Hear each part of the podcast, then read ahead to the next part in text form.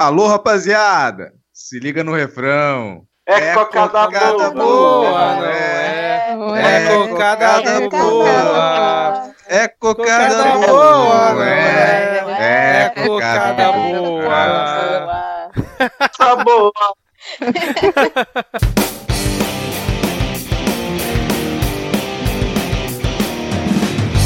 Olá, cidadão e cidadã, tudo bem? Eu sou Vitor Souza e está começando mais um episódio do Midcast Política, o nosso episódio 100% sobre política nacional e que agora é semanal, finalmente, hein? Ninguém pediu, mas a gente resolveu fazer mesmo assim.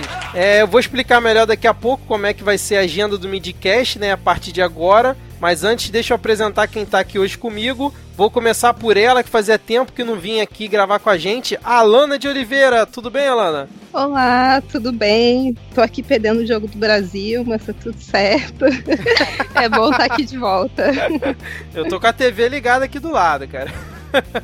Continuar Não, tô sem TV aqui, porque eu tô 100% focada, entendeu? No episódio. Tô... É, e falou que o roxo não tá focado, hein? Eu percebi uma certa indireta aí, mas vamos, vamos, vamos continuar aqui. É, também aqui hoje temos Milena Nogueira. Tudo bem, Milena? Olá, tudo bem? Boa noite, tudo certo. Maravilha. Tá feliz aí com a vitória do Garantido? feliz, mas assim, eu já esperava, né? Obviamente, tô falando isso desde a primeira vez que eu ouvi o CD do Garantido 2019. Foi só a confirmação de uma certeza que eu já tinha, garantido campeão. falando nisso, a próxima pessoa que eu vou apresentar indicou o CD do Garantido aqui nas Dicas Culturais, Diego Esquinelo. Tudo bem, Diego? E aí, galera? É. É, e aí, galera? Caraca, que animação, é hein? Eu, é que eu, eu, fui pesquisar o, aquele tweet do Carluxo aqui, mas não deu tempo de achar. Aquele do. aquele que ele fica tá atacando o general Heleno é, ou o outro do é, poema? Não, tipo, do segurança. Ah, que, que eu não ando com segurança, não sei o quê.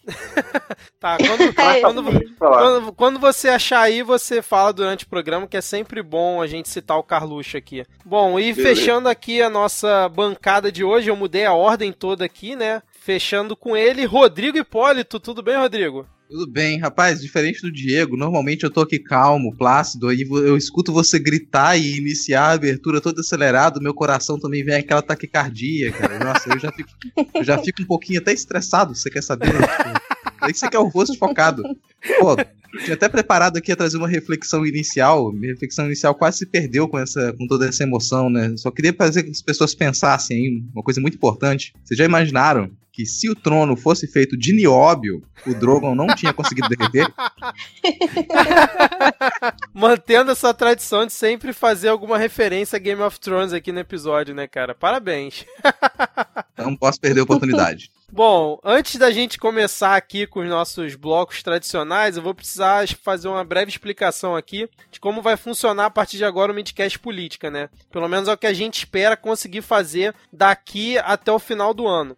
É, a gente vai tentar gravar toda terça ou quarta-feira e aí lançar o episódio toda sexta-feira, no máximo ali até o início da tarde, mas a ideia é sempre disponibilizar logo pela manhã. É, mas justamente por conta é, dessa mudança, né, o tempo de cada episódio vai ser pelo menos mais curto. A gente vai tentar aqui, a gente vai procurar abordar menos tópicos, né, porque a ideia é fazer um episódio entre 50 minutos e uma hora, é, mas a gente vai manter os quatro blocos que a gente já tem.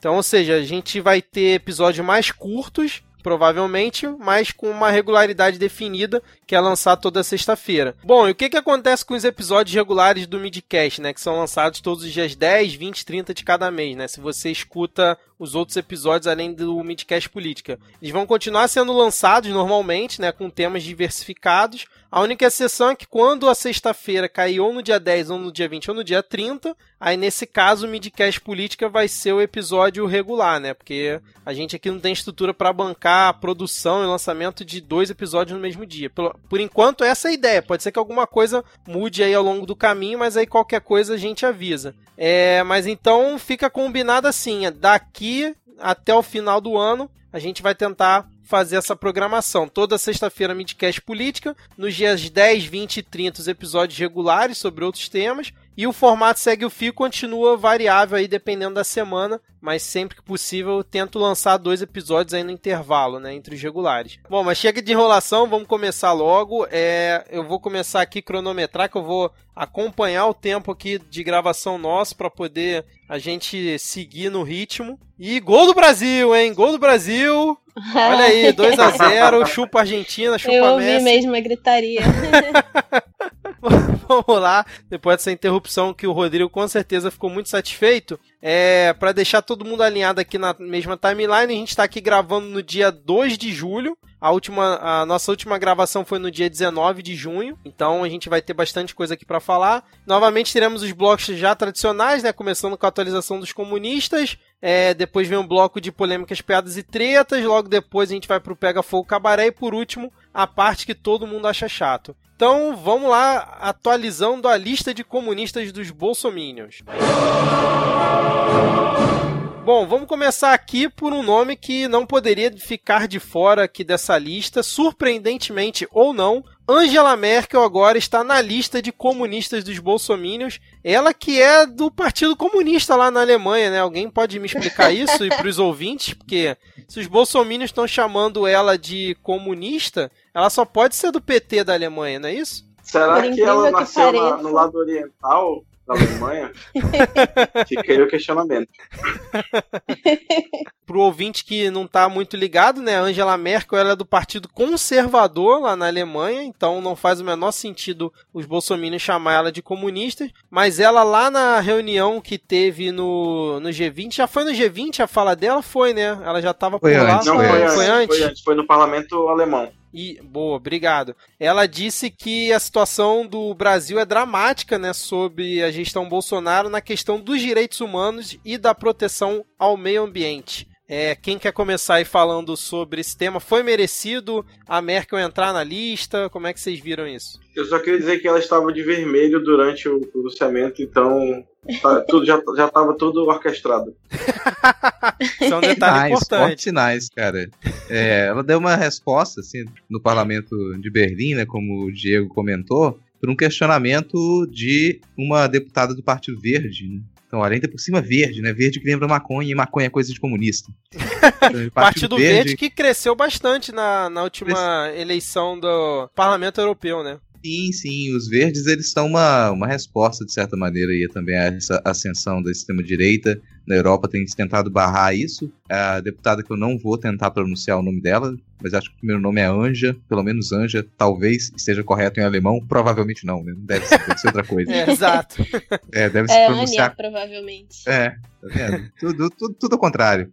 Mas ela questionou a, a a Angela Merkel no sentido de defender que necessitaria da União Europeia ter uma posição mais firme com relação ao modo como as políticas ambientais elas têm sido levadas em países como o Brasil, de marcar uma posição, né? Até pra, por coerência mesmo, pelo que o, o Parlamento Europeu defende, pelo que a União Europeia defende para entradas de produtos, para o consumo de produtos lá. E a Merkel respondeu, é, um abre aspas aí, né, que é curtinho. Eu, assim como você, vejo com grande preocupação a questão da atuação do novo presidente brasileiro. E a oportunidade será utilizada durante a cúpula do G20 para falar diretamente sobre o tema, porque eu vejo como dramático o que está acontecendo no Brasil. Deve ter sido essa a entonação, só que em alemão.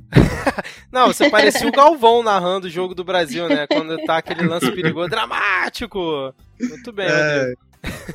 É, mas vocês querem comentar mais alguma coisa aí sobre essa fala dela? A gente ainda vai falar sobre a cúpula do G20 lá pro final, na parte que todo mundo acha chato, a gente tem bastante coisa aí pra comentar, inclusive é, o acordo aí entre a União Europeia e o Mercosul. Mas em relação a esse ponto, Bolsonaro depois respondeu ela, né, dizendo que a Alemanha tinha muito que aprender com o Brasil, né?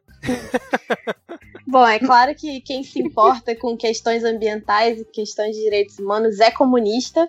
Então, obviamente, obviamente. É, é óbvio que a Angela Merkel, depois dessa fala, estaria na lista de comunistas, né?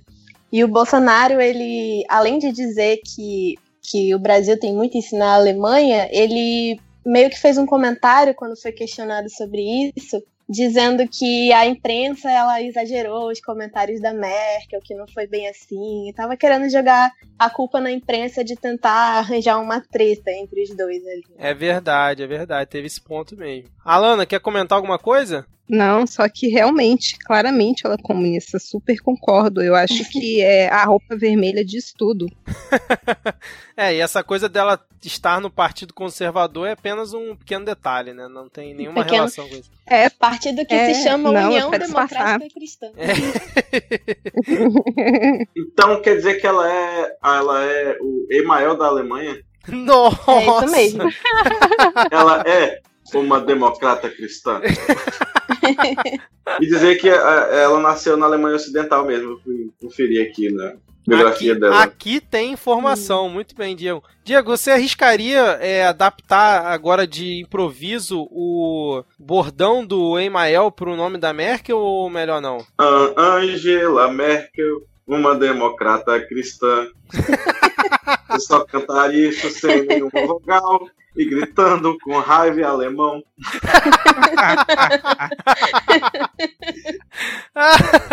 Maravilhoso, cara. Ai, o Diego nunca decepciona, gente. Bom, a gente pode ir aqui pro próximo é, nome aqui na lista de comunistas? Ou vocês querem falar mais alguma coisa? Esse próximo já tem vermelho no nome. Já tá. Já demorou até para ser reconhecido. Então apresente ele para os ouvintes, Diego. É aquele serviço de streaming que não patrocina a gente. Acho que a gente vive falando dele, né? É. E por que que esse serviço de streaming que tem uma letra no seu símbolo e é vermelho e preto está aqui na lista de comunistas essa semana? Porque lançou o filme comunista, filme dizendo que, que 2016 foi golpe. E quem, quem acha que o golpe foi golpe. Oh, pera. Eu acho. é isso aí. Eu vou, acho que eu vou deixar a palavra desse tópico aqui pra Alana ou pro Rodrigo, que inclusive fizeram um episódio do Não Pode Tocar sobre é, esse documentário aí que foi exibido pela Netflix, né? Não, o documentário realmente é essa empresa que é vermelha, não é comunista, um documentário que se chama Democracia. Olha só, isso aí é coisa de comunista, claramente. Não tem nem o que discutir. Aí, Vertigem, todo mundo sabe que fala daquela música do YouTube e o Bono é comunista também. Então tá Caraca, tá tudo aí. Tudo está orquestrado. Fortes sinais. As melhores relações aqui hoje, impressionante. Esse documentário comunista saiu no New York Times, que também é um conhecido jornal de propaganda comunista, como um dos melhores filmes de 2019, né? Essa semana ele foi super elogiado pelo New York Times, então é claro que com todos esses atenuantes ele tinha que entrar nessa lista. Porque aparentemente no Brasil tudo tem que ser imparcial, menos juízes. Rodrigo, você quer complementar todas essas belíssimas correlações e analogias feitas aqui? Complementar é o jabá, cara. Já faço jabá aqui como dica cultural. O último não pode tocar que a gente lançou é sobre o Democracia em Vertigem, com a fala de várias pessoas que se, se dispuseram a criticar, a analisar o documentário pra gente, falar das suas sensações. Não tem ninguém do Midcast, porque as pessoas desse podcast nos odeiam. Cara, eu, eu virei a madrugada pra assistir, só que aí eu não lembrei de gravar. Caraca, é, pior que eu tô na mesma que o Diego, cara. Eu fiquei até quase duas da manhã assistindo, acho que foi na semana passada, e depois esqueci de mandar as minhas impressões, cara. Mas se quiser, eu posso dar uma palhinha aqui, cara. É. Não, não, não. não, não, mais, não. Já perdi a chance. Não, não, não, vamos ouvir, vamos ouvir, vamos ouvir. Diga aí, Vitor. O que você achou do, do filme da menina Petra? Não, não, fica pra próxima. É, a gente agora tem tempo aqui, a gente tem um prazo a respeitar aqui, que agora o nosso episódio é semanal, é semanal.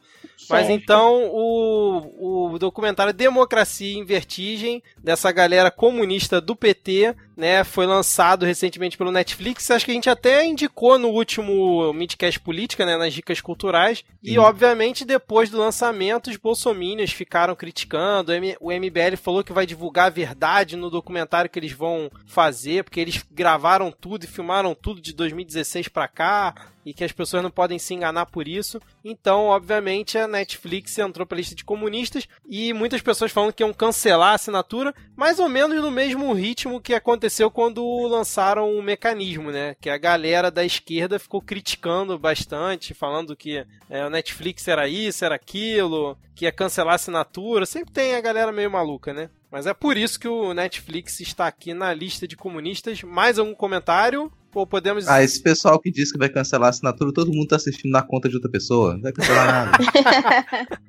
esse é um bom, esse é um bom argumento, ah, é. cara. Já tá aí por que, que Netflix é comunista, tá vendo? Ainda tem essa coisa de compartilhar a pessoa, é uma só pessoa que paga e socializa o acesso com todos os outros e o serviço não liga. Onde já se viu isso ser postura de empresa dentro do capitalismo? Comunismo. Excelente. Bom, vamos então aqui para o próximo nome aqui na lista de comunistas e fechando a lista hoje. General Santos Cruz, hein? Quem diria? General Santos Cruz, ele, a gente já comentou no último episódio sobre ele, né? Que ele tinha sido demitido é, pelo Bolsonaro, mas recentemente ele deu uma entrevista e falou que em seis meses do governo o dinheiro, ele viu demais o dinheiro ser desperdiçado pelo ralo e falou que o governo é uma confusão, é crise para todo lado e não foca nas coisas importantes. É, General Santos Cruz, por isso, merece entrar na lista de comunistas? Era ah, só uma questão de tempo. É, qualquer um que sair do governo agora vai sair já, já, tem, já tem bala na agulha já para virar comunista. É porque, para quem não Exatamente. sabe, o exército brasileiro é dominado pelo Foro de São Paulo. Se alguém não sabia, esteja sabendo agora, entendeu? Então, é uma questão de tempo. Inclusive, deve ter sido até por isso que o Bolsonaro queria bombardear aquele quartel quando era capitão e foi expulso do, do, do, da, das fileiras do glorioso exército brasileiro.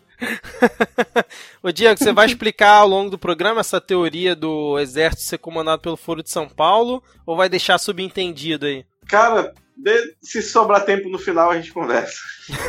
tá bom, tá bom. Pre preciso de níveis de papel alumínio na cabeça, assim, muito, muito elevados.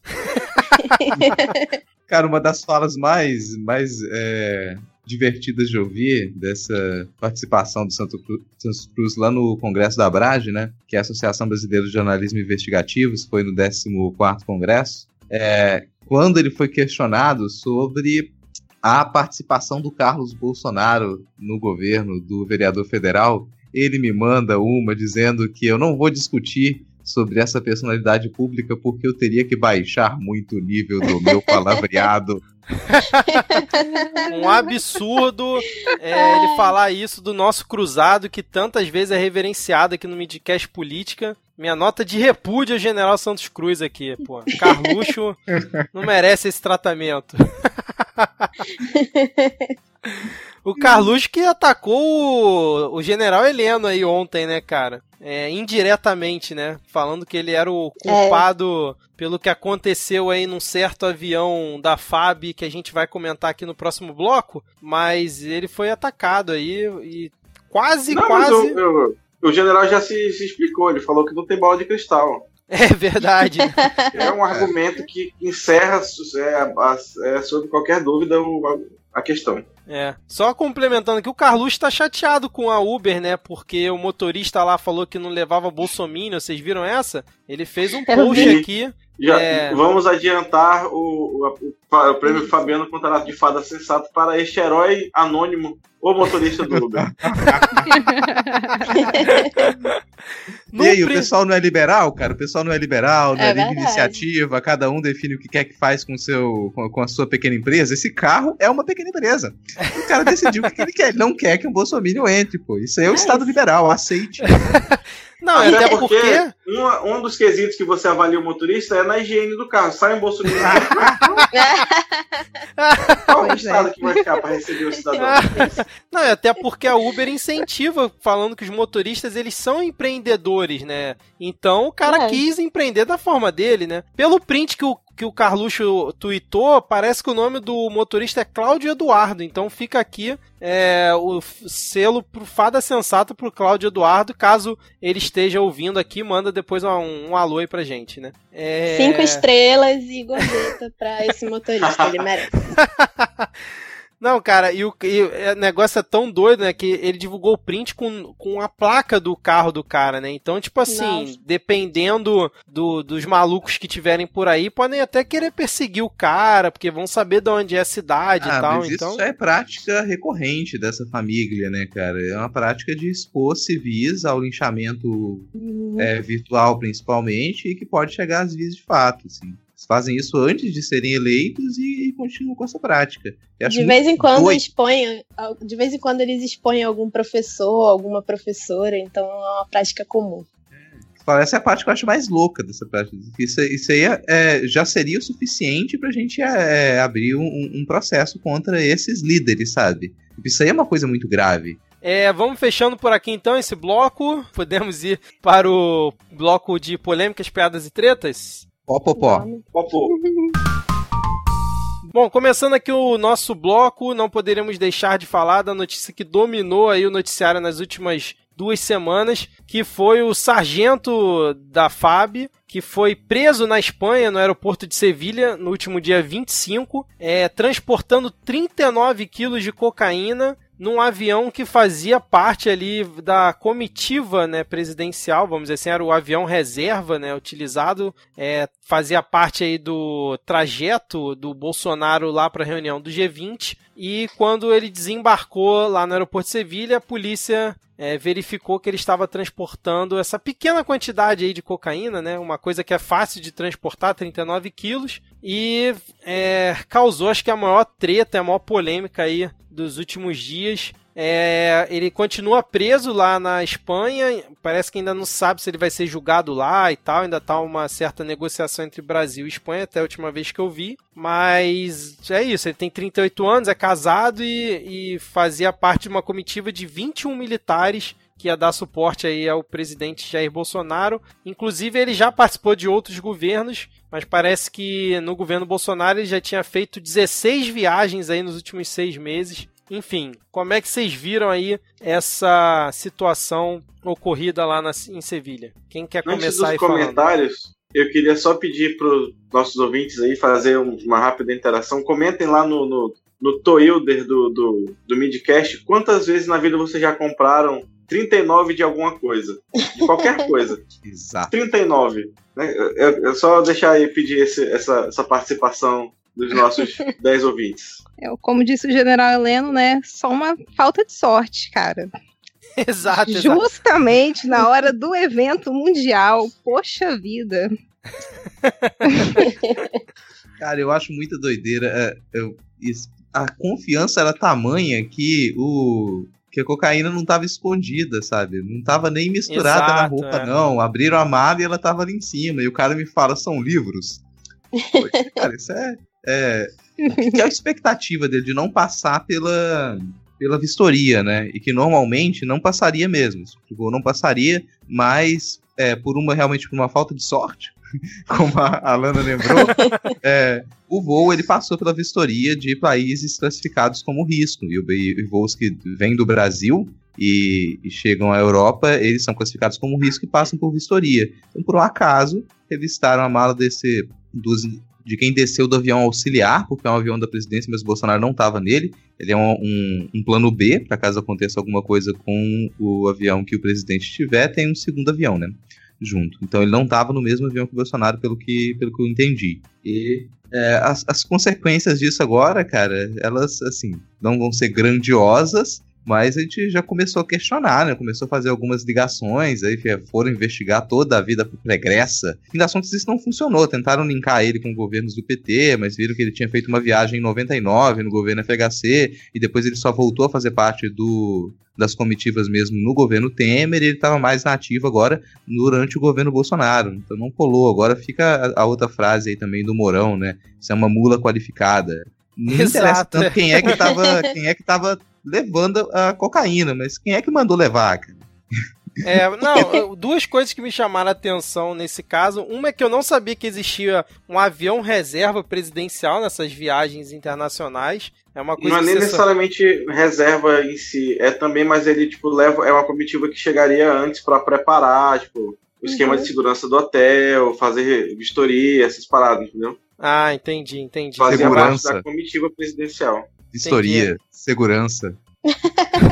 É, pô, era a galera que ia verificar a segurança.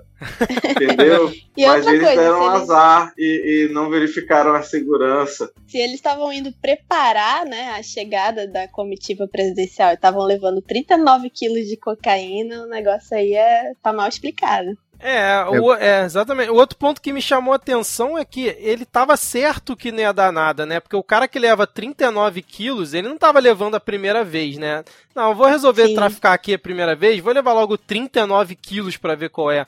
Ele já sabia que esse negócio ia passar. Agora, como que eles vão conseguir descobrir quem viabilizou aqui no Brasil, né? Porque essa carga parece que estava avaliada em 6 milhões de reais, se eu não estou enganado, a última vez que eu vi. É, e quem queria comprar lá, né? Como o Rodrigo disse, eu acho que no fim das contas a coisa vai acabar sendo meio que abafada. Vão deixar o cara lá como boi de piranha e acho que não vai evoluir muito isso, não, cara. Pelo menos é a minha percepção. Se ele vier a ser julgado na justiça militar, tipo, ele vai estar. É porque, né, quem não, não, não viu, é, fica aí a dica rápida do programa do, do Gregório do Vivier na, na HBO sobre a justiça militar e a piada de mau gosto que ela é, né? Então, é, é, provavelmente ele vai ser. Se condenado for, vai ser uma pena ridícula e depois vai tudo voltar ao, ao normal. Até porque não é a Exatamente. primeira vez que isso acontece, né? Já teve um outro caso de pegarem drogas nos- em aviões da FAB em 2011. O militar envolvido, ele foi preso, passou um tempo preso e depois ele saiu. Acho que foi alguma coisa assim.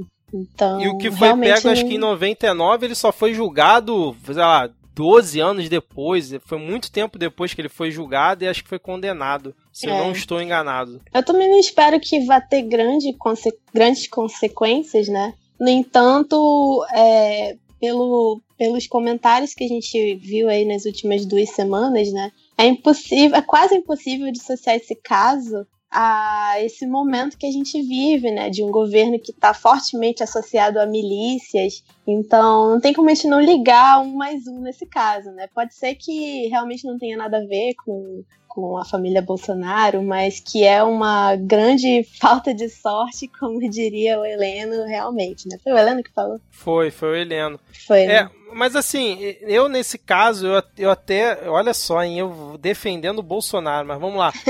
Justamente pela quantidade que o cara foi pego, eu não consigo acreditar por enquanto, que tenha uma relação direta com ele, entendeu? Porque é aquilo, o cara já devia fazer isso há muito tempo. Mas, assim, é, como a gente já falou no Uhum. último episódio, a gente não pode se surpreender com nada. Mas o que me surpreendeu um, um pouco também foi que pode acontecer o que for, cara. A galera passadora de pano vai arrumar um jeito de Sim. passar pano seja o que for, né, cara? Porque eles criticam essa galera que defende Bolsonaro, eles criticam tanto a esquerda, né, que a esquerda faz vista grossa, por exemplo, para para as corrupções do, do PT e para as coisas que ó, eu invocando lá aquele meme do e o PT, né? É, e para as outras coisas Lula? que e o Lula, é. Mas nesse É, como é que o Lula É. lia 57 páginas por dia? Tá É, exatamente. É estranho. Mas aí nesse Eu caso quero específico, saber como é que o Lula vai explicar esses 39 quilos de cocaína no avião do Bolsonaro. Exato.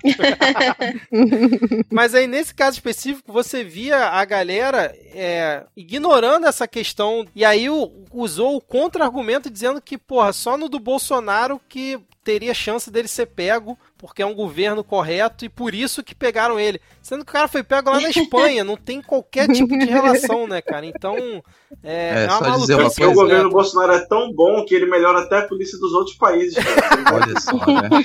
É, não, pra mim tem, tem duas coisas aí nesse negócio. Primeiro é que se isso fosse é, pego com qualquer trabalhador da, numa comunidade, numa favela, sujeito estava preso por associação ao tráfico. Você conheceu alguém, você conversou com uma pessoa que foi pego com 39 quilos de cocaína algum dia, você parou no ponto de ônibus, informou qual ônibus estava chegando, vão te procurar lá e te prender também. Olha aqui, você conhecia essa pessoa, você está preso por associação ao tráfico. Então, olha, os pesos e medidas, né? E outro ponto é que era inevitável. Era inevitável que esse tipo de coisa acontecesse, porque a gente não aprovou o pacote anticrime, então continua a ser legal praticar crimes.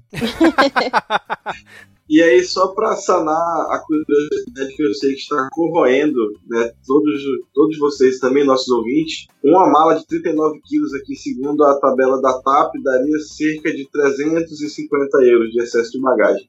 Uau! é, considerando que a carga tem 6 milhões, né? Vale 6 milhões de reais, acho que dava pra, pra Vale bancar isso, hein, cara. Você quer falar mais alguma coisa aí sobre esse tópico? Então acho que esse tópico ele faz parte das impressionantes ações do Exército Brasileiro em 2019, né? Tá traficando cocaína, tá homenageando, homenageando o soldado da Alemanha nazista no Twitter, coisas assim que que o Exército Brasileiro proporciona pra gente. Nossa senhora, essa do esse do post é... Vamos tentar falar isso mais pra frente, porque foi inacreditável Tá, o que aconteceu. Ou Vocês já querem quebrar o pau agora e Não, eu só ia perguntar, será que, será que é isso aí que aconteceu agora que significa parlamentarismo branco? Olha, ele tava guardando essa, cara, pra soltar no melhor momento. Nada, eu, eu tive uma epifania agora. É, parabéns, cara. Se, se foi epifania, parabéns mais ainda. Mas vocês querem já falar do, do post bizonho do exército ou a gente fala mais pra frente? Vamos seguir aqui com a pauta. olha, eu não sei, eu não tenho nem palavras, eu vou ficar com raiva se eu começar a falar, então falem aí. É, então vamos, deixar pra falar mais pra frente. Na pior das hipóteses, eu vou deixar link no- na descrição do episódio sobre o tweet infeliz, pra usar um termo Nossa. legal com o exército brasileiro, é, que eles fizeram ontem, aí, homenageando um major alemão que lutou ao lado da Alemanha na Segunda Guerra Mundial. Então, se você não acompanhou isso, só para você ter uma ideia do nível que foi a coisa. É, o, o, tem um tópico aqui na pauta que eu acho que a gente pode falar rapidamente, assim, só dar uma pincelada, que foram as manifestações aí do último dia 30 de junho, que tá nesse bloco de polêmicas, piadas e tretas, por um motivo apenas, que é o Capitão Brasil. Não sei se vocês viram o Capitão Brasil, o cara vi, que gastou 2.400 400 reais para fazer um traje com a cor verde oliva, de couro e brim, e foi feita especialmente para manifestação e para promover a monarquia. Salve o Capitão Brasil. Eu diria que o cosplay do Capitão Brasil é um método contraceptivo 100% efetivo. e se ele patentear e começar a vender isso aí, ele pode conseguir né, sanar esses dois pau que ele gastou fazendo essa fantasia. Não, mais do que contraceptivo, ele é um método que ele faz jus à cruz que, né, que ele tem aí várias cruzes ao longo, porque ele te faz ser virgem de novo, né? Você vestiu, você fica virgem na hora. Ai, Isso caramba. mesmo. Ah, eu só vou aproveitar aqui e fazer mais um mexendo, não pode tocar. Crise estética e crise política. Vão lá ouvir o nosso Nossa, episódio. A Depois... crise estética é real. É real. Como diz o pessoal do lado B do Rio, a crise é sobretudo estética, né, cara? Sobretudo. Ai, ai, mas vai, vai ter link aqui na descrição do episódio do Capitão Brasil, dos episódios aí do Não Pode Tocar. Mas eu queria só trazer alguns dados aqui, né? Que essa manifestação, comparada com a anterior, pró-Bolsonaro, ela parece que atingiu 88 cidades dessa vez, segundo a matéria aqui do O Dia, e antes ela tinha atingido 170 cidades, né? Na Paulista parece que ela só ocupou quatro quadras, quando o anterior tinha ocupado oito. E no Rio também a, a manifestação foi bem mais esparsa, então, apesar de todo o movimento aí que rolou para apoiar o Moro e tal, é, pareceu ser uma, uma manifestação bem mais fraca e onde o pessoal quis dar porrada no MBL em São Paulo, né, cara? Isso aí foi sensacional, cara. É, teve também o, o pessoal que queria expulsar uma, uma velhinha que tinha o cabelo vermelho da manifestação. Caraca, A não pessoa cima não. do palanque. É, eu não- depois eu vou ver se eu acho o link aqui. A pessoa em cima do palanque falando: Ah, cabelo vermelho ali é comunista, tira lá daqui. Nossa, cara. Aí o, o pessoal em volta dela falando: Não, não, ela é Bolsonaro, ela é Bolsonaro, tá tudo Nossa. bem, tá tudo bem. Aqui em Manaus teve um, aqui em Manaus teve um racha no movimento. Metade das pessoas queria ir para o centro da cidade, a outra metade queria ir para Ponta Negra, que é um super bairro de elite aqui da cidade, né? Então Foi metade para um lado, metade para o outro, as duas foram super esvaziadas. Excelente, Cara, muito bom. isso- e ma- majoritariamente, você pega essa- esses pingos de pessoas que tá- continuam indo para as manifestações, majoritariamente são idosos com saudade da infância, gente. Se você falar pra eles, o que vocês estão querendo não é voltar para uma época em que o Brasil era melhor, vocês estão querendo voltar a ser Sim. jovem, e não dá. Entendeu? Não dá, acabou, assim, cara, aceita. Ah, mas assim, no- no comportamento eles estão, ó. Tá sendo troll de internet, tá caindo em, em, em golpezinho de internet. Lembra? Eu, eu sinto falta de quando, nos- quando a internet era de madeira, que a minha mãe vinha e falava: Olha, meu filho, cuidado, né? Esse negócio de internet, o pessoal pode te enganar. Aí hoje em dia eu vejo ela compartilhando um monte de fake news. Eu fico, ó, mãe, cuidado com esse pessoal de internet, eles podem te enganar. É isso mesmo. É, vocês querem falar então mais alguma coisa aí sobre as manifestações? Eu acho que esse episódio vai passar de uma hora, hein? A gente já vai começar não cumprindo a nossa própria regra no primeiro episódio, porque tem muito assunto pra falar aqui, cara. A gente vai falar da Vaza Jato, porque saíram coisas novas aí, a gente deixa lá pra, pra parte que todo mundo acha chato. O que, que vocês Eu acham? só vou dizer que se a gente não cumprir é porque você tá torcendo contra.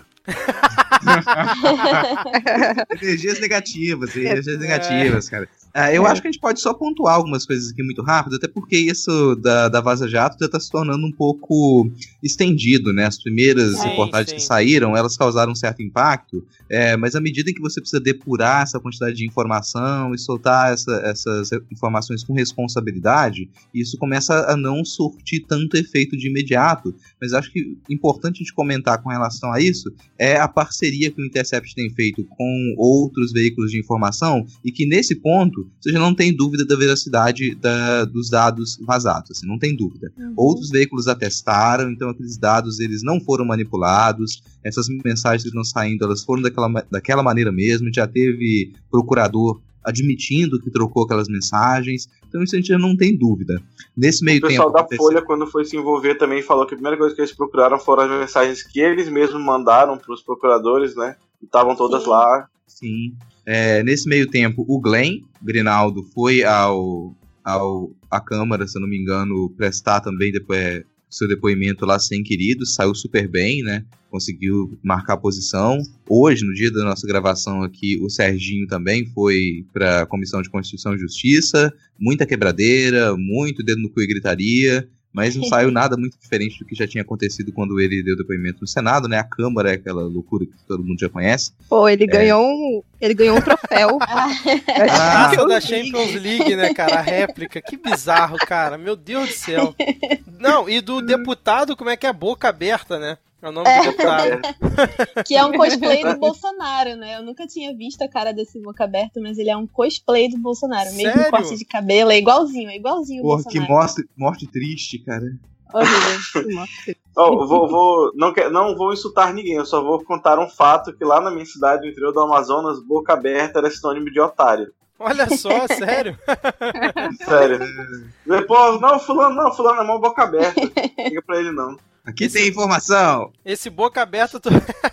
eu tô vendo aqui que ele é do Paraná, cara. Esse cara que entregou a, a taça lá pro Moro. É, mas o Rodrigo, você resumiu muito bem, cara. Parabéns aí. É, nada a acrescentar, exceto o vacilo, né, que o Glenn deu na divulgação da última parte que o Intercept mandou, né, pro site, onde ele publica lá um post no Twitter com um print mostrando o nome errado do procurador, né, do Ângelo. Ele cita no, no print dele um Ângelo que foi preso já por ter sido beneficiado é, por propina da JBS. E na verdade era outro Ângelo, né? Quando saiu no site oficialmente já saiu corrigido. E aí acabou alimentando os bolsomínios e as teorias dele, né? Porque foi um vacilo ali na edição do framezinho que eles disponibilizam, né? Que é uma coisa que nesse nível é, que tá a Vaza Jato e com quem tá mexendo não poderia ter acontecido, né? Não É, sei se... bom que foi corrigido, né, também. Isso foi corrigido e quando a reportagem saiu, ela saiu correta. Agora, tipo, trocar um Ângelo por outro Ângelo também, né? Pô,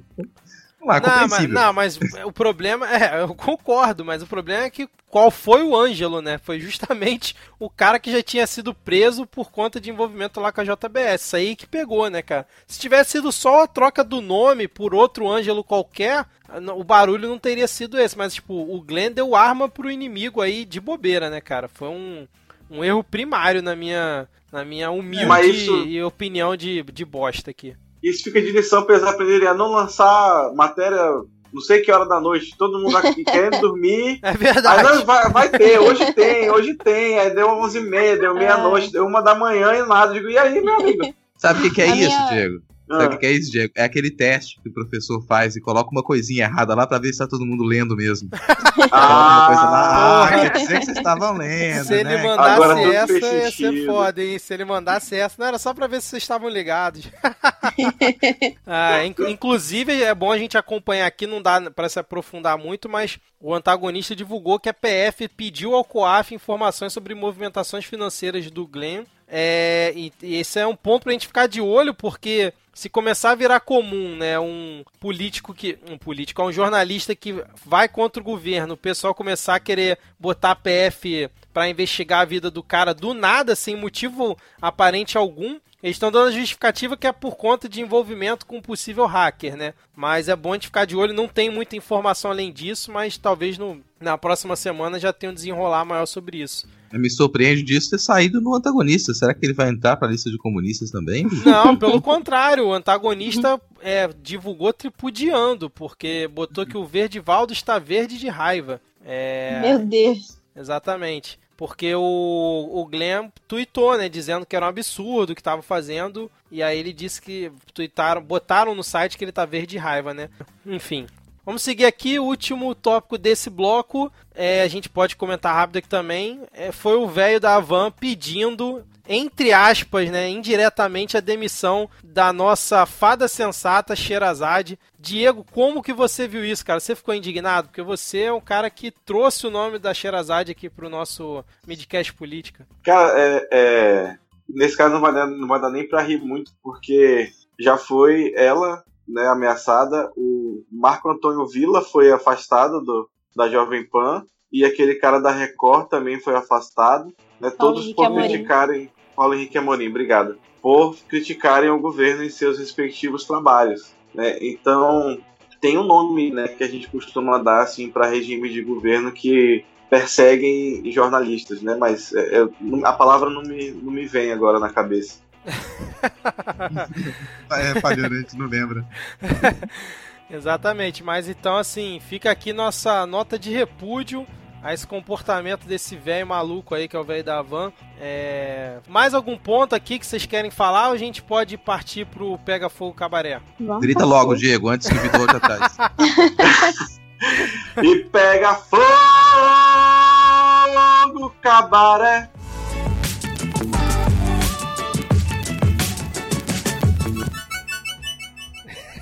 Foi econômico hoje. É que o, o tempo tá curto. Exato, boa, boa, Diego.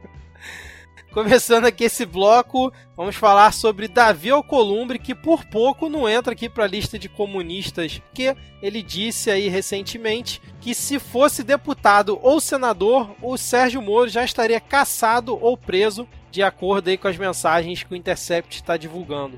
É, vocês viram desenrolar mais disso ou ficou por isso mesmo? Eu confesso que eu não acompanhei muito é, o que veio depois disso, né? Ele, o Alcolumbre ele foi bastante atacado nas redes sociais por causa disso. E aí eu vi primeiro a galera comentando ensandecida e depois eu fui ver do que que se tratava, né? E aí eu fui ver que na verdade é, a fala dele, apesar dela ter sido pesada, né? Ela sempre pontua que é, ah, caso sejam provados verdadeiros os vazamentos, caso essas conversas realmente tenham acontecido. Então foi uma fala pesada, mas ele relativiza também, né? Eu acho que não era pra tudo isso. Entendi. Ele, ele criticou passando pano ao mesmo tempo, né? É, ele criticou, mas assim, caso seja provado, então eu acho que ele, ele fez uma crítica, mas ele também tá tirando o dele da reta, caso dê algum problema. Entendi, entendi. É... É, aquela arte sutil que esses políticos dominam de não dizer que sim nem que não, muito pelo contrário, né? é, o Eduardo Cunha fazia muito isso na época da Dilma, né, cara? Ele dava uma alfinetada. Eduardo Cunha, profeta do povo brasileiro, que tweetou em 2000, foi 2015 aquele tweet dele, do dia 26, que era o dia de Foi. Foi. dia mundial de combate às drogas, foi o dia que foi apreendida a- a- os 39 quilos. Nossa, muito bom, lembrei agora. Genial. Não, tem que ter o Congresso agora, de forma geral, assim, né?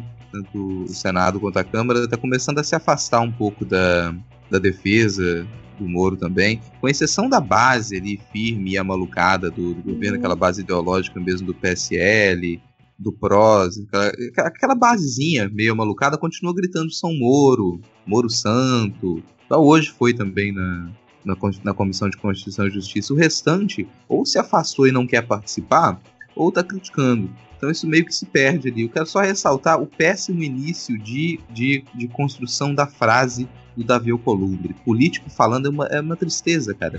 Começa a declaração com em sendo verdade, são muito graves.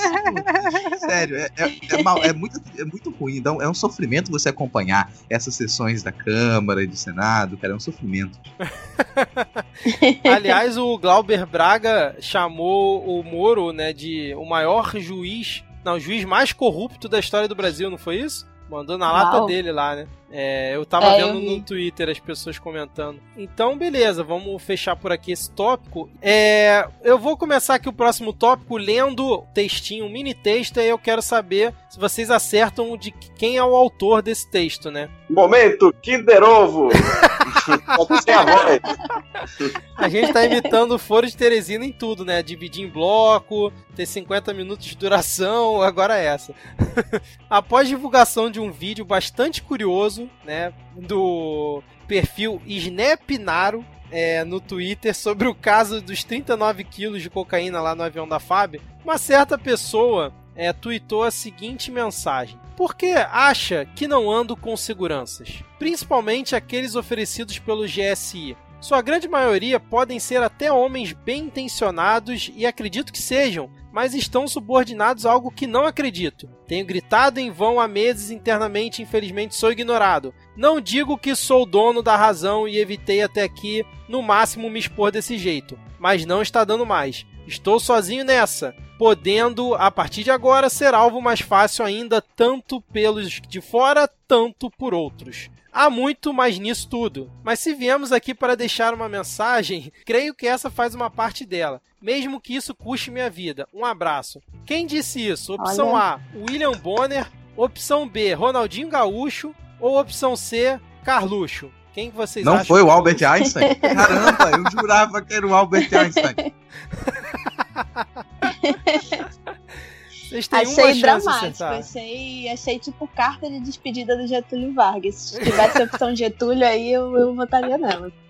Verdade, podia ter a opção Getúlio. Saia do Twitter para entrar no YouTube.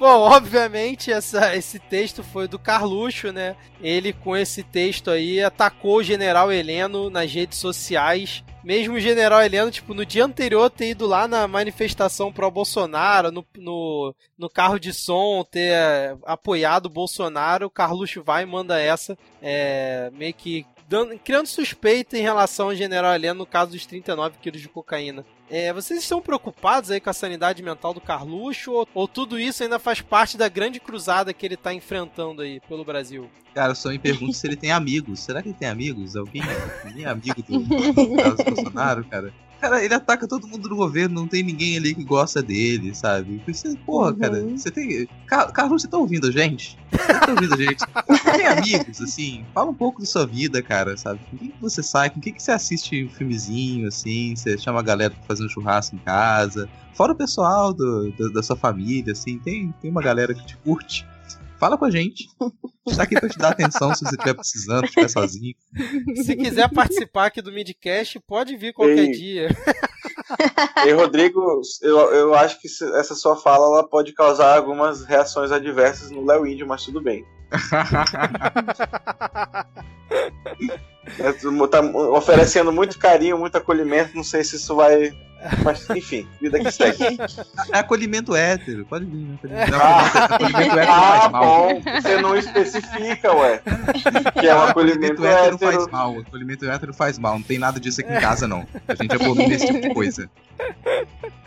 Ai, cara, mas então assim, o Carlos continua na dele lá, atacando todo mundo. Realmente é um fato impressionante. E o pior é que o Bolsonaro novamente, né, em mais um caso, o Carlos disse que ele não vai se meter nesse assunto e falou que, tipo, para deixar isso pra lá. Mais alguma coisa aí que vocês querem falar sobre esse caso? Teve um, um pequeno desdobramento que foi que após essa, esse tweet, né, hoje de manhã, o Bolsonaro convidou o general Heleno para participar ao seu lado de uma coletiva de imprensa. Então, isso meio que veio para demonstrar que não tem mal-estar nenhum, que estava tudo bem, Tá mas prestigiado, enfim, em, né? em algum momento, é, em algum momento alguém tem que chegar, bater no ombro do Carlos e falar, olha, você tá atrapalhando, vamos maneirar, mas enquanto isso não acontece, o Bolsonaro vai tentando remediar ali como ele pode. Mas todo dia no Twitter tem alguém falando isso pro Carluxo. Não, É é- sério. Você falou isso, Diego. Eu lembrei aqui do Rodrigo Constantino é, repreendendo o Weintraub pela piada que ele fez lá em relação a Dilma e o Lula, né, no avião da FAB. É, cara, Verdade. Ro- Rodrigo Constantino, cara, sendo a voz da coerência. Aí é, tá perdido mesmo 2019, cara. Impressionante. Bom, o último tópico aqui do Pega Fogo Cabaré foi o CEO da Fórmula 1 desmentindo o Bolsonaro ao vivaço ali na, na coletiva de imprensa. Quem, cons- quem conseguiu acompanhar isso, cara? Eu tô falando muito hoje aqui, eu quero que vocês falem um pouco mais. Então, é, Joguei a vamos bomba lá, aí. vamos lá. então, é, eles estavam em uma, uma coletiva de imprensa, certo? E aí o Bolsonaro, ele afirmou que a Fórmula 1 vai ser transferida para o Rio de Janeiro em 2021. Então, vai acontecer... 99% já.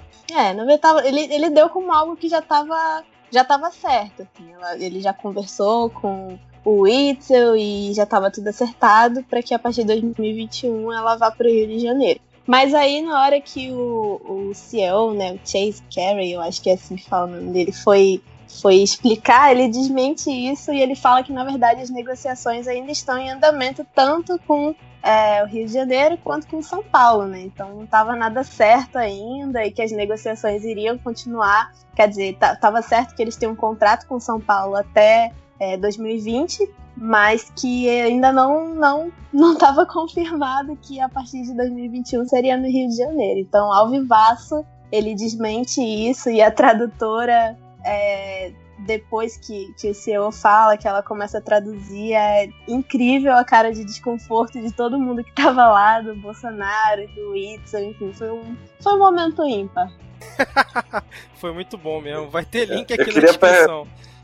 Queria perguntar de, de ti, Vitor, enquanto Rio de Janeirense, Hum, o seu, o seu estado aí que está nadando em dinheiro, né? Que está assim, com uma situação fiscal belíssima. belíssima. É, Jorrando que grana tá aqui. assim, não, não tem nenhum, nenhum servidor com salário atrasado, tá, tá Não, tudo imagina. as contas em dia. Como é que você acha que vão construir um autódromo em sete meses, que é o que estavam prometendo? o Itzel, o, o Bolsonaro e o Crivella, sendo que um autódromo da China, que foi, tipo, custou, sei lá, um bilhão e não sei quantos mil dólares, foi construído em um ano. Com trabalho escravo e tudo possível, né? Em um ano.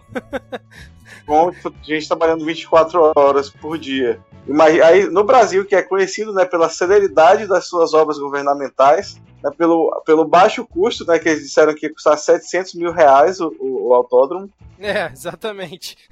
mas vai dar bom, cara, vai funcionar. Não, mas tudo isso inclusive, sem vou comprar dinheiro ingresso público. pra assistir o, o, G- o GP Brasil.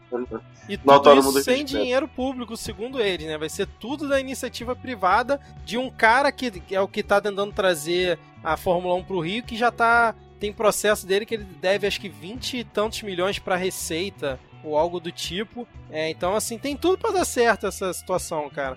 Mas é uma maluquice, é uma maluquice sem tamanho. Mais uma do, do Bolsonaro. Ele tem sempre que ter algum projeto maluco pra chamar de seu, enquanto os adultos tocam as pautas que importam e não importam, né, para o governo e para a população, ele fica se é, agarrando nessas porcarias, cara. Mais uma dessas. A energia negativa de vocês é impressionante. Eles não acreditam que nada vai dar certo. Esquece, essa, esquece. Isso aqui é um resgate da verdadeira Fórmula 1. Da Fórmula 1 raiz. da Fórmula 1 em estado de chão. Sabe? Da Fórmula 1 sem aquele monte de, de, é, de controle do lado, lateral. Não, não precisa disso, não, cara. Já tem as ruas no Rio de Janeiro. Aquilo ali vai ser a Mônaco com obstáculos. Muito melhor, muito mais emoção. Desviando de bala obras. pra perdida. fazer várias modalidades de Fórmula 1, né? Igual tem de esqui, podia ter, tipo, uma, subir algum morro, aí fazer o downhill de, de, de- de Fórmula 1. Mas os carros vão ter que vocês, ser falando, e blindados. vocês né? falando mal da ideia do presidente. Meu Deus, como vocês são ruins.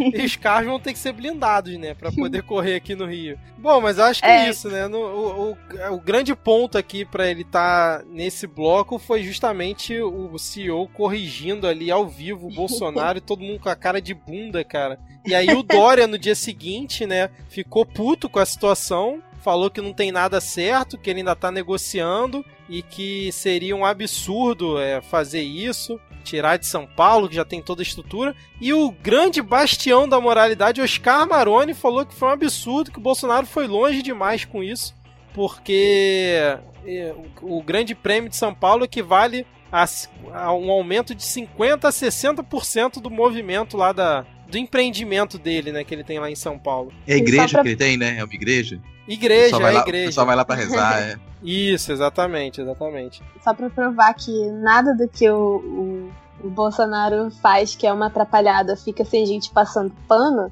As pessoas que estavam passando pano estavam acusando a tradutora de ter adulterado o que o CEO disse. Sério? Eu não, Não, sobrou isso, até não. ela, sim. Eu sei dessas informações privilegiadas por causa de certos grupos que eu participo, mas tá rolando essa teoria, assim. Nossa senhora, cara. É triste de ver. Meu Deus do céu. Está confirmado. Milena é o carapanã do Midcast. Ai, gente. excelente, excelente. É, vamos fechando por aqui. Vocês têm mais alguma coisa pra colocar nesse bloco? Ou a gente pode ir pra parte que todo mundo acha chato, já com o tempo estourado e a gente já nos acréscimos aqui com 20 minutos adicionais. Corre que dá tempo. Vou falar em acréscimos quanto tá o jogo. Terminou Acabou. 2x0 Brasil. Boa massa. Então, beleza. Então vamos agora pra parte que todo mundo acha chato. Bom, começando aqui o último bloco desse nosso midcast política semanal, não poderíamos também deixar de falar sobre o Bolsonaro lá na reunião do G20, onde ele fez muito sucesso e rendeu poucos memes, teve grandes encontros com líderes mundiais. É, alguém se habilita a fazer um. começar aí a fazer a introdução, um breve resumo é, da participação do Bolsonaro lá no G20? Primeiro, o que seria G20? Antes do, do assunto sério, só um disclaimer. Tem uma foto que, que circulou ali no, no, no encontro do, do BRICS, que ela devia ser. Eu tô dando uma dica aí para os nossos ouvintes que são publicitários e propagandistas. Pega aquela foto e coloca na, na porta de uma escola de idiomas, estude inglês. Tá todo mundo rindo e de- É verdade, É né? isso. Que tá todo mundo rindo e o Bolsonaro, É. cara de bunda perto, né? Verdade. Agora pode começar a parte séria. Começa então, você falando o que, que é G20. Vai que tem algum ouvinte que não, não tá sabendo o que, que é. Cara, G20 foi uma. é, Primeiro, né, no princípio existia o G8, que é o grupo que reúne as oito maiores economias do mundo, né? Tipo, aí vai Estados Unidos, Rússia, Alemanha, essa galera, Japão, acho que tá, né, também. E aí, quando, lá pelo meados da década de 90, salvo engano, quiseram expandir, né? de- depois que acabou expandir isso para as nações emergentes, né? Pro chamado terceiro mundo, aí você chama como quiser. E aí aumentaram para 20 países, né, que são tipo as 20 maiores economias do mundo que para se conversar, né, para melhorar as relações de comércio. E aí acontece essa cúpula anualmente, né, os, os- chefes de estado se encontram para debater temas diversos, né, tanto, e tem tipo uma reunião zona geral e todo mundo aproveita, ah, já que eu vou lá mesmo, vou marcar um encontro aqui com meus brothers, né? Aí o Bolsonaro é, meio que marcou, tipo, ele mandou um vamos marcar pro presidente da França. Aí, eu, quem mais que ele encontrou? Acho que ele lembra que ele, ele encontrou com o Encontrou o Trump. MBS, é o Trump, né? Encontrou o Trump pra variar, levou o filho junto ali a tiracolo, mas, tipo, não teve nada demais é, nessa reunião, assim, não teve nada de útil. Exceto o Trump falando que vê que o Brasil tem muitas, muito, é, muitas coisas especiais, né, que em nenhum outro lugar tem, né? Entenda como quiser. Petróleo. É, nióbio. É, isso mesmo. Eu, eu queria perguntar do- do- da- da- desta nobre, desta douta bancada, o que caralhos que o Bolsonaro foi se encontrar com o MBS, velho? Foi pra dar parabéns pelo jeito como eles tratam jornalista na Arábia Saudita? Na A MBS, pra quem não sabe, é o Mohammed assim. bin Salman, que é o, o, o príncipe herdeiro do, da Arábia Saudita, que é quem já tá governando porque o rei tá velho. É, não acredito que eu vou ter que justificar uma atitude do, do Bolsonaro, mas vamos lá. é, tem uma, uma tradição no G20 que é os, os líderes eles devem se encontrar com quase como uma passagem de bastão, né? Com a liderança do último país que sediou o G20, no caso a Argentina, com a liderança do atual país que cedia, no caso o Japão, e com a liderança do próximo país sede, no caso Arábia Saudita. Então, todo mundo teve que se reunir com, com ele de alguma maneira, pelo bem ou pelo mal, mas nem todo mundo foi lá tirar selfie e se vangloriar disso e ficar feliz. Então tem essa ligeira diferença, né? Mas todo mundo teve que se encontrar com ele de alguma maneira, pelo menos que seja num encontro breve, porque é a próxima sede. É, porque Entendi. o Bolsonaro não só encontrou, como o Rodrigo falou, tirou selfie, postou na rede social, é, fez jabá, levou lá o Hélio Bolsonaro, tiracolo, como sempre, para tirar foto com ele. É, é, com o chanceler interino lá, né, que é o Dudu, chanceler interino. exatamente, exatamente, cara. É, mas aí ele também, ele encontrou com o Macri, né, no Macri ele encontrou lá não, né, o Macri não foi, ele ah, encontrou ah, só com o Macron. Ele, ele, é, tipo, ele marcou um almoço informal meio que, não sei ah, ele, ele desmarcou com, com o Xi Jinping, não foi? Foi, foi. que parece a, que. A, a, comitiva da China atrasou 20 minutos, aí ele. Foi. Falou, não vou uma... esperar, não.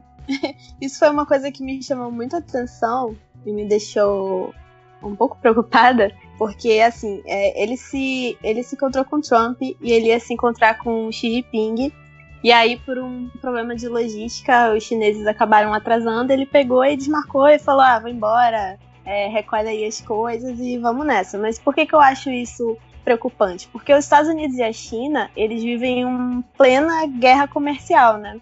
E não Sim. é de hoje que o Bolsonaro tem se demonstrado a favor dos Estados Unidos e não da China. Ele falou mal da China durante todo o seu período de campanha. Ele assume, ele muda um pouco, modera um pouco o seu discurso, mas chega agora no G20, ele não encontra o Xi Jinping, e isso me preocupa porque a China é um dos maiores parceiros comerciais do Brasil. Então, acho que foi. Eu, eu realmente não sei o que aconteceu, não sei porque a comitiva atrasou, não sei qual foi o erro de logística, mas enfim, né? Devia ter encontrado o chinês, eu acho. É, sendo que no dia anterior perguntaram para ele sobre esse encontro e ele falou: não, a gente vai encontrar com ele e tal, vai ser produtiva a reunião, e não encontrou, né? Uhum.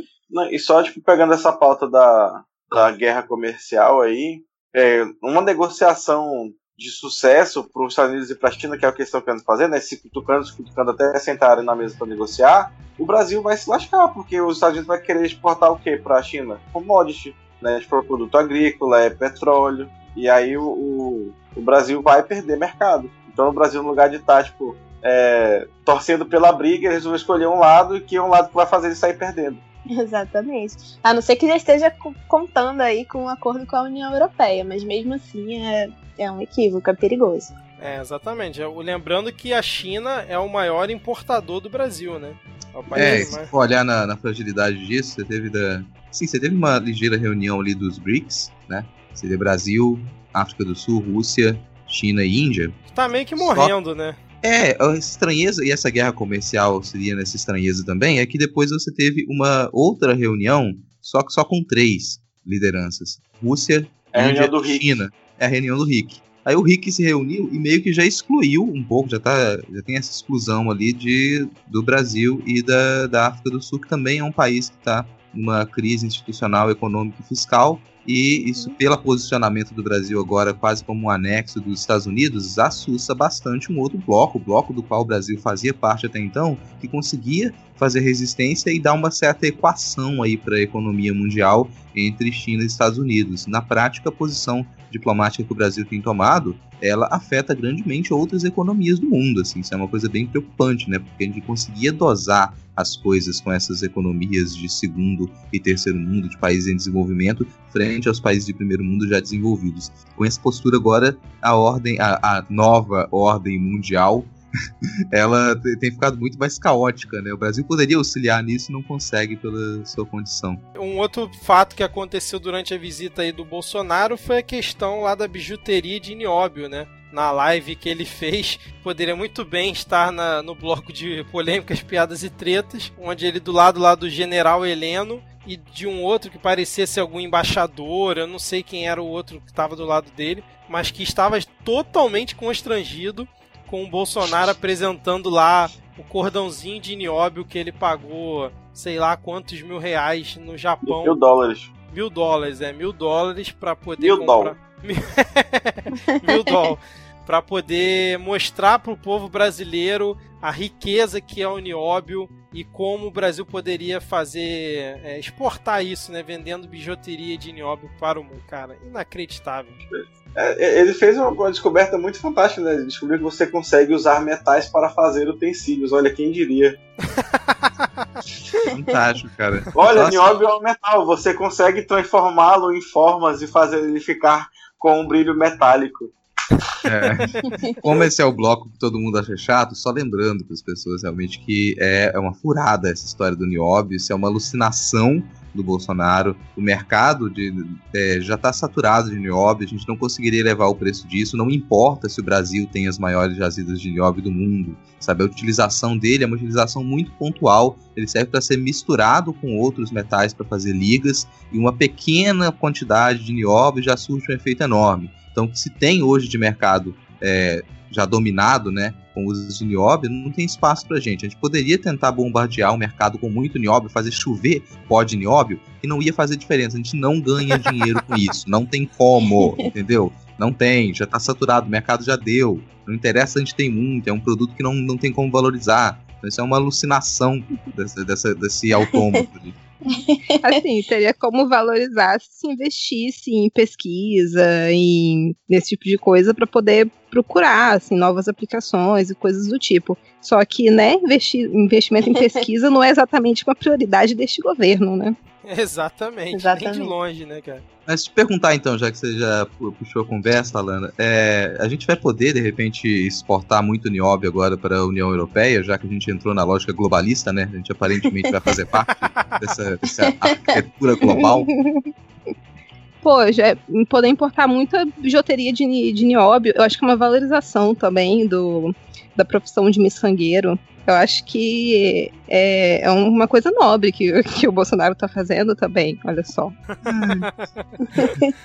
É, vocês já querem começar a falar aí sobre o acordo entre a União Europeia e o Mercosul? Esse acordo histórico depois de 20 anos. Olha o Bolsonaro aí fazendo uma coisa boa aí no governo, hein? Vocês torcendo contra aí. Ah, não, a gente estava conversando hoje mais cedo aqui também até é, sobre isso e e, e, o fato de que não, não é, na verdade, um, um ganho do governo Bolsonaro, e talvez o governo Bolsonaro tenha estragado destruído toda uma articulação que foi feita desde o governo FHC para a gente ter um possível acordo lucrativo com a União Europeia, né? É, como eu posso começar a xingar, acho que é melhor a, a, a Alana sintetizar essas ideias, porque senão daqui a pouco eu tô, é, eu tô com risco de processo. Xinga que aumenta a audiência, menino, bora. pois é, se eu tava falando que tinha que xingar mais pra aumentar a audiência. É, pra falar meu ódio, cara. Meu ódio, nossa, eu já não tenho idade pra poder ficar com, com o coração muito acelerado. O Vitor já inicia o episódio gritando, depois eu acelero aqui, já tô. Daqui a pouco acaba meu maço de cigarro, vou dar uma controlada, deixa pra xingar mais no finalzinho. Assim, eu não sei se tem muito que falar, porque, como o Rodrigo já comentou, os detalhes vão ser é, discutidos ainda, né? Mas é um acordo de livre comércio, né, entre União Europeia e Mercosul. É, Brasil aí é, tentando uma abertura econômica, porque é um, um, país que tem uma economia muito fechada. E aí, basicamente, é, o Mercosul importaria é, matéria-prima, né? Principalmente aqui no Brasil, a gente. É, nossa, nossa economia depende muito dessa exportação de commodities e importaria produtos já de valor agregado, né? Mas é basicamente isso. E assim, não tem muitos detalhes, né? Então a gente não dá para não dá para saber ainda exatamente se isso é uma coisa boa ou ruim. Eu não quero ser a pessoa que vai só porque o governo Bolsonaro é a favor, eu sou contra mas que eu acho muito esquisito. Um acordo a ser negociado durante 20 anos e em seis meses de governo Bolsonaro o negócio sai, é muito esquisito. Realmente, assim, é, é, é meio estranho, ainda mais com o chanceler que a gente tem, né? Cara, a Alana é educada, já que a Alana é educada eu não sou tão educado assim. Não, é... rapidinho, rapidinho, não, é. Rodrigo. É... Antes de você começar a pistolar aí, segundo aqui no, tá aqui no G1, esse acordo ele ainda vai implementar um bando de regras, né? Mas já estão dizendo que ele vai zerar tarifas para importantes produtos agrícolas que o Brasil exporta, né? Por exemplo, suco de laranja, fruta, é, café. É, vai ter ainda cota para questão de carne, açúcar e etanol. E também tem a questão também que o parece que o Macron, né, pressionou o Brasil que se o Brasil não falasse que ia manter ali no Acordo de Paris, esse acordo entre a União Europeia e Mercosul não teria saído. Parece que foi um dos pontos que é, favoreceu ao acordo ter saído agora, né? Então é meio que um recuo aí do Brasil dizendo que vai respeitar alguns acordos aí em relação é, ao meio ambiente, a preservação do meio ambiente, aí o Rodrigo, eu não sei se acredita muito nesse ponto. Né? Não, não só não acredito, como tem um o que é, falei, a Alana ela foi leve, talvez, na crítica dela, mas vou, vou, vou traduzir na linguagem das pessoas mal educadas, né? linguagem do xingamento, é, a gente tem 20 anos de negociação de outros governos tentando dizer para a União Europeia: nós não vamos deixar vocês botarem no nosso cu com brita. E aí, em seis meses, o governo Bolsonaro chega lá e fala: nossa, não, pode colocar no nosso cu com brita, a gente aceita, a gente vai aceitar tudo. O governo Bolsonaro chega lá e fala: bota. É, bota, bota com raiva. E aí ele fala isso, e deixa tudo bem assim, a gente quer o acordo. Então, aqui, todo, toda essa complexidade de você fazer esse tipo de acordo de livre comércio ela aparentemente foi muito facilitada agora. E vamos considerar a posição que o governo Bolsonaro e que a diplomacia brasileira ela tem demonstrado, né? ela tem explicitado desde o início desse mandato, que é de realmente abrir as portas do Brasil assim, e a gente não fazer muitas exigências. A gente não, não, não exige visto de países de primeiro mundo, a gente é, vai não vai priorizar as nossas pequenas indústrias, nossos pequenos empreendimentos, então provavelmente a gente vai ser dominado pelos pequenos empreendimentos que vêm da Europa, porque a gente não tem, muitos, muitos dos nossos parques industriais nunca tiveram um grande incentivo para poder se renovar tecnologicamente. Aí você imagina como é que, que, que o ABC vai competir com empresas europeias de, de igual para igual. Se isso não for muito bem pensado, a gente vai destruir boa parte do parque industrial brasileiro. A gente não tem como competir com, com isso. E a gente também não tem como reestruturar boa parte, seguir as normas que são exigidas na Europa do, da nossa produção agropecuária. Talvez a gente não consiga cumprir aquelas normas, então a gente vai continuar a ser taxado, a gente não vai conseguir entrar com tanta facilidade naquele mercado assim. Eu desconfio muito desse acordo ele ter sido feito às pressas, mas ele ainda não foi feito. O que foi feito agora foi dizer um bora marcar? Bora. Porque para esse acordo ele ser efetivado, além de agora passar pela mão de juristas para saber se aquilo ali é viável ou não viável, ele tem que ser composto detalhadamente. Ele vai passar pelos parlamentos dos países da União Europeia, passar pelo parlamento europeu, ele vai ter que conseguir toda essa aprovação e vai ter que ser aprovado aqui também, no Congresso brasileiro. Provavelmente ele vai ser aprovado com mais facilidade aqui, mas será que os congressistas europeus não vão querer, é, vão querer aprovar isso do modo como ele está sendo proposto? Eu vou chutar que isso, se isso for assinado do modo como talvez ele tenha sido é, estipulado agora, isso vai para o final do ano que vem o início de, de 2021 talvez ele já comece a vigorar, não vai ser uma coisa tão rápida, e se isso começar a ser muito rápido, já é um sinal de enorme desconfiança, porque isso é uma coisa muito complexa de se fazer. A quantidade de produtos que eles, é, que eles têm similares no Brasil e na União Europeia é enorme. Assim. Você precisa de regra para cada uma categoria, cada um desses, desses gêneros de produtos. Agora a gente tá, começou a vetar gênero, né? Então talvez a gente não possa mais falar de gêneros alimentícios. Vamos ter que falar de alimentos sexuais. é, não só pro, pro Brasil, que tá com esse interesse de abrir as portas pro mercado europeu, mas a Argentina também, né? O governo Macri tá passando por uma crise econômica muito forte e isso faz com que ele queira tomar medidas cada vez mais drásticas, digamos assim, para tentar ajeitar a economia. Então ele também é, tem muito interesse em abrir as portas da Argentina para o mercado europeu ainda mais. É, eu concordo que ainda seja cedo para dizer quais serão os efeitos, até porque a gente não sabe muitos detalhes, mas assim, eu sou é, historiadora, então quando eu li primariamente sobre esse acordo, me veio na cabeça o Tratado de Methuen, que foi um acordo feito entre Portugal e Inglaterra lá no século XVIII. Vocês lembram dessa aula? Não, não mesmo. não mesmo. Ah. não, a, a, ainda dá para lembrar mais ou menos aqui, porque eu prestava atenção em algumas aulas de história, né? Muito obrigada. Bom saber disso. Mas enfim.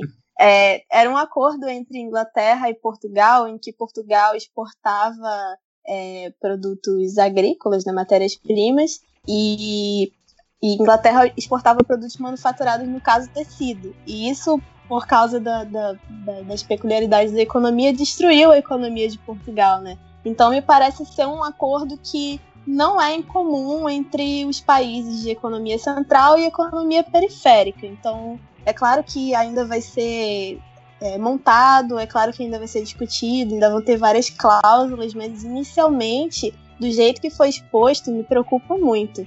É, dependendo da, de como seja feito, pode ser que seja um acordo assim bom para a economia, né? Agora, para qual parte da economia vai ser, é que a gente precisa observar. É, vocês preferem comentar algum tópico rápido aqui para a gente fechar? Ou já estão satisfeitos, já estão contemplados? Eu acho que vale a pena falar desse negócio do, dos vetos do Brasil a, ao termo gênero, porque isso está tendo desdobramento já.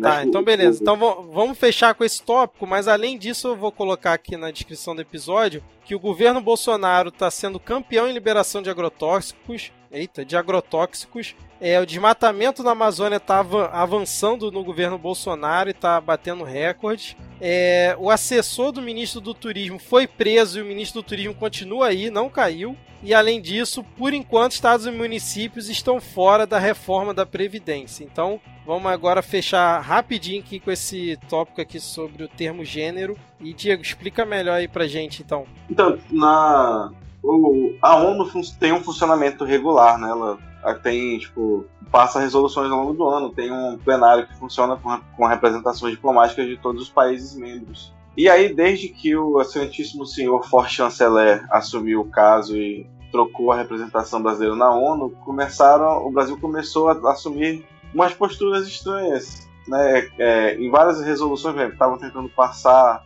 é, uma resolução que falava sobre o papel de, de organização da sociedade civil é, no, na, no combate à violência contra a mulher, por exemplo. Aí tinha um parágrafo lá que falava de organizações feministas. Aí o, o, os representantes do governo brasileiro disseram: não, aqui tem que ter alguma coisa de, de, de igreja, ou então tem que tirar esse parágrafo. Né? Então, ou, ou fala de, de, de, igreja ou não fala de feminista. E aí vetaram tipo, tudo que, praticamente do jeito que o Rodrigo falou, né? Tudo que tinha a palavra gênero, eles tipo, deram um, assim, um Ctrl F no documento, aí onde tinha gênero eles saíram cortando. E, e aí o Brasil, ele, né, com essa postura, ele passa a se enturmar com uma galeria muito bacana. Uma galeria assim, como o Egito, como a Arábia Saudita, uma galerinha que assim, defende os direitos humanos, né, que tem um tratamento bom para com as suas minorias. Países esses que estão até tentando agora tipo, convidar o Brasil para formar um bloco dentro da ONU para defender essas pautas conservadoras e que diminuem os direitos das mulheres e das minorias. Exatamente. E aproveitar o, o silêncio e perguntar para. Porque tem uma coisa que dentro disso ela é um pouco complexa. E é perguntar para o nosso especialista em gênero, né? É, Alana, eu te perguntar. O termo gênero, ele é mundialmente aceito? Ele é uma coisa que ele está presente dentro da, dos diálogos internacionais e da, da teo, das teorias feministas desde sempre? Ou ele é uma, uma controvérsia ainda? Olha, eu quero deixar claro aqui que eu não sou especialista em porra nenhuma. eu Ué, desmentido ao vivaço, hein? Tá igual o cara da Fórmula 1. Não, é, eu estudo, eu tô estudando gênero e feminismo, mas, enfim, eu tô só, eu só dou pitacos. Mas o termo gênero é amplamente aceito no mundo todo há uns 30 anos. Então, assim, o governo Bolsonaro está atrasado aí um, um, tempinho. E realmente, a Damares ela vira e fala, né, que gênero é uma construção social, então por isso não, não pode ser usado. E nesse ponto ela acertou, gênero realmente é uma construção social. Só que o sexo biológico também é. Então, ela quer defender assim sexo biológico como é macho fêmea e todos todos os pontos, né, os parágrafos onde tem gênero quer substituir pela palavra mulher. E aí, exatamente como o Diego falou, se unindo a países como a Arábia Saudita que tem pena de morte para quem comete o crime de homossexualidade. Então, muito bem acompanhado o Brasil está nesse momento. É, esse, esse posicionamento, falar, esse posicionamento vem de um país que registra quatro feminicídios por dia e que lidera o ranking de assassinato de pessoas trans no mundo. Então, novamente, né, não surpreende que o Brasil tenha essa posição, nem que ele tenha sido apoiado por Arábia Saudita, Paquistão, a própria Rússia, que são países conhecidos pelos seus posicionamentos é, misóginos e homofóbicos. Assim, é revoltante de verdade, mas é, é, um, é um retrato desse projeto de governo. É um retrato daquilo que diz a Damares, daquilo que diz o Olavo de Carvalho, enfim, as pessoas que estão envolvidas dentro. Sim, a gente corre o risco de discussões assim que a gente estava tendo, é, avançando em discussões sobre aborto seguro, por exemplo, a gente começa a ter esse retrocesso de querer criminalizar até é, não poder abortar em casos de estupro. Então, é uma loucura que a gente está vivendo. É só dizer que a maioria dos países não apoiou o veto brasileiro e a gente teve muitas menções críticas, assim. Tipo, muitos países eles se manifestaram depois e falaram: olha, não, isso aqui tem que ser mantido. Tem que ser mantido o termo, foram contra o, o veto brasileiro. A gente causou um constrangimento, no fim das contas, enorme, assim, é, para os países que fazem parte da, da ONU. A gente causou esse constrangimento. A gente está passando uma vergonha internacional. Você viu o É, vídeo, a galera cara? tá rindo. Você viu o vídeo da, dessa reunião aí, do, do- quando o Brasil fazia intervenção, os outros embaixadores e, se olhando, Sim. cara? De boca Cara. aberta, né? A galera de boca aberta, não fazendo menção ao, ao deputado, mas de boca aberta olhando aquilo. né? Foi absurdo demais.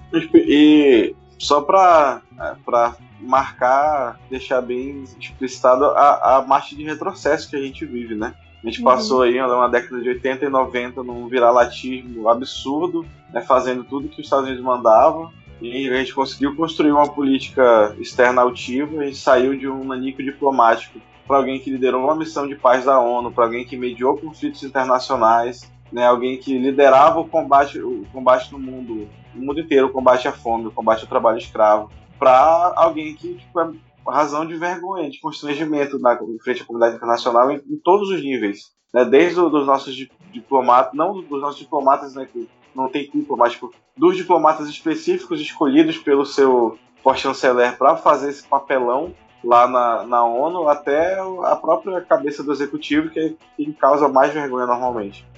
Exatamente, exatamente. É, vamos continuar acompanhando como é que vai ser o desdobramento disso, né? Provavelmente isso ainda vai repercutir, como o Diego falou. E é que no próximo episódio a gente volta a falar se esse tema ainda estiver quente. Vamos fechar aqui, gente. Vamos agora rapidamente para as dicas culturais a jato, cada um falando aí o que quiser indicar. Eu, como sempre, eu não tenho dica cultural nenhuma, porque eu não assisto nada. Eu não só consumo podcast e ouçam o Não Pode Tocar sobre democracia é, em vertigem, esse documentário da comunista Netflix. É, é a minha dica cultural de hoje aqui. Eu vou dar uma dica cultural para você, é, Vitor, que mora no Rio de Janeiro. Você pode ir no Bar do Omar. Ah, eu, vi, Que é eu tô, o, tô ligado, cara. Eu vi no Twitter. Divulgando. vocês que moram no Rio de Janeiro, que estão passando por lá, vão no Bar do Omar. Ele fica na Rua Sara 114, Rio de Janeiro. É isso aí. Quem não, não entendeu, procura no Twitter ou no, no Facebook, Bar do Omar, vocês vão entender. Então, eu deixei a dica aqui de um documentário que foi feito a partir do ensaio fotográfico de um fotógrafo argentino chamado Pablo Piovano. E esse ensaio se chama O Custo Humano. E aproveitando aí que a gente estava falando sobre liberações de mais agrotóxicos e como a gente tem batido recorde nisso, esse ensaio ele retrata os efeitos do uso contínuo de agrotóxicos nas pessoas, né? Esse fotógrafo ele foi em várias províncias rurais da Argentina é, e fez esses registros dos efeitos dos agrotóxicos em adultos e crianças. Então, é só só para deixar claro aqui, cenas fortes, tá? Então, quem for assistir esteja avisado. Mas é muito interessante. Maravilha. É, Alana, manda a brasa aí que eu sei que você tem uma dica aí que você levou o Rodrigo pra assistir junto com você. O que que foi? Eu obriguei o Rodrigo a ir assistir Toy Story 4 comigo. Primeiro eu obriguei ele a assistir os três primeiros filmes, que ele não tinha assistido. não Olha. tinha assistido nenhum. Que absurdo! E aí- Uma pessoa sem coração, Bicho. né, cara? Olha só. isso? Nem infância, né? E aí. e reclamou durante os três filmes, quer dizer, mais o, mais o primeiro filme. Mas, e depois ele foi, ele foi cedendo, ele foi começando a gostar. E esse quarto, ele realmente gostou, que o filme é muito bom. Eu chorei bastante. É, o que eu falei já que não é muito parâmetro, porque eu choro assistindo qualquer coisa. Mas é um filme super emocionante e muito bom. Eu recomendo todo mundo ir assistir. É, Lixo. vou fazer mesmo. Vou fazer. lixo, lixo, lixo. Isso é uma cara, cara, que emoção, isso é emocionante. Mas ó, pra você, já que todo mundo zoou, é- não, então vou fazer vocês ficarem tristes. Eu realmente não tive infância e não tive brinquedos. Então, obrigado pela piada, por me lembrar que eu não tive infância não tive brinquedos. Pô, cara, Olha só, eu falei que ia pesar. um o olha, momento pesar. fúnebre no, no episódio, o Diego É. não trouxe hoje, aí você traz, né? Não, mas cara, o primeiro. Vou, vou só. vou- assistam todos, assistam todos e retifico a, a, a indicação da, da Alan no último filme, é realmente muito bom. Eu quero fazer duas indicações finais aqui. Uma é o podcast Nunca Mais Vote em Mim. Quem não conhece, assine. Eles estão com uma série agora que começou no, no último episódio que eles lançaram, semana atrás, que é acompanhar é, o histórico de cada um dos estados brasileiros no que concerne a sua política. Eles começaram falando dos governadores dos estados da região sul e vão seguir com outros estados. É um podcast que fala um pouco sobre a história da política nacional. E fica essa primeira recomendação. E a segunda recomendação é: tomem água, tomem água direito, diferente do nosso presidente que não toma água, pois autômato.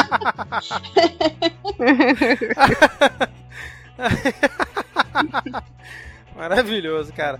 Mais um podcast que você traz aqui que eu não conhecia, cara. Vou dar uma olhada nesse aqui também. É... Inclusive, eu- eu fui pesquisar o podcast no Google e eu vi que o nome é baseado numa frase do Maluf. Né? Sério, cara? Todo mundo lembra É. dessa frase do maluco na campanha do Pita? Ah, É. é verdade, cara. Verdade. Fantástico.